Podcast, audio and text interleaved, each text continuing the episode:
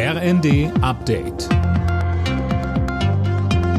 Stündlich neu. Auf den Punkt informiert. Ich bin Dirk Jostes. Guten Tag. Vor dem Hintergrund erneut gedrosselter russischer Gaslieferungen beraten die EU-Länder heute über einen Notfallplan. Erstmal sollen freiwillig 15 Prozent eingespart werden. Außerdem sollen die Länder ihre Gasvorräte notfalls teilen.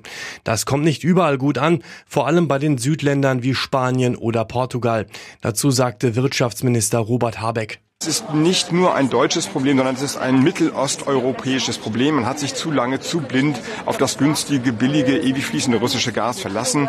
Und das müssen wir jetzt gemeinsam lösen, weil Deutschland auch im Geist der Gemeinsamkeit handelt. Wir werden, wenn wir die Gassicherheit gewährleisten, sie nie nur für Deutschland gewährleisten, sondern immer auch für die Nachbarstaaten bis hin zur Ukraine. In Deutschland wird weiter darüber diskutiert, ob die letzten drei AKWs länger am Netz bleiben sollen. Sönke Röhling, die FDP, hat jetzt ein Datum genannt, bis wann sie die Meiler laufen lassen will. Ja, und zwar bis 2024. Das sei der Zeitraum, in dem Energieknappheit droht, so der energiepolitische Sprecher der Liberalen im Bundestag Kruse in der Bild. Und deshalb müsse man auch bis dahin gewappnet sein, sagt er. Bei SPD und Grünen schließt man inzwischen auch nicht mehr aus, dass einer oder sogar alle drei noch laufenden deutschen Meiler länger laufen werden. Bevor man sich da aber äußert, will man erst abwarten, was der Stresstest zur Sicherheit der Stromversorgung im Winter ergibt. Das Ergebnis wird Ende August erwartet.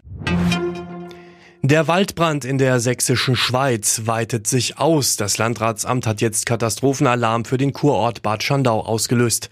Das Feuer war am Sonntag in Tschechien ausgebrochen und hatte sich später auf Sachsen ausgebreitet. Auch in Brandenburg kämpft die Feuerwehr gegen große Flächenbrände. Die Bewohner mehrerer Ortschaften mussten bereits vorsichtshalber ihre Häuser und Wohnungen verlassen.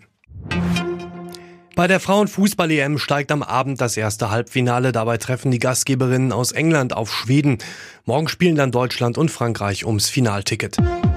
Alle Nachrichten auf rnd.de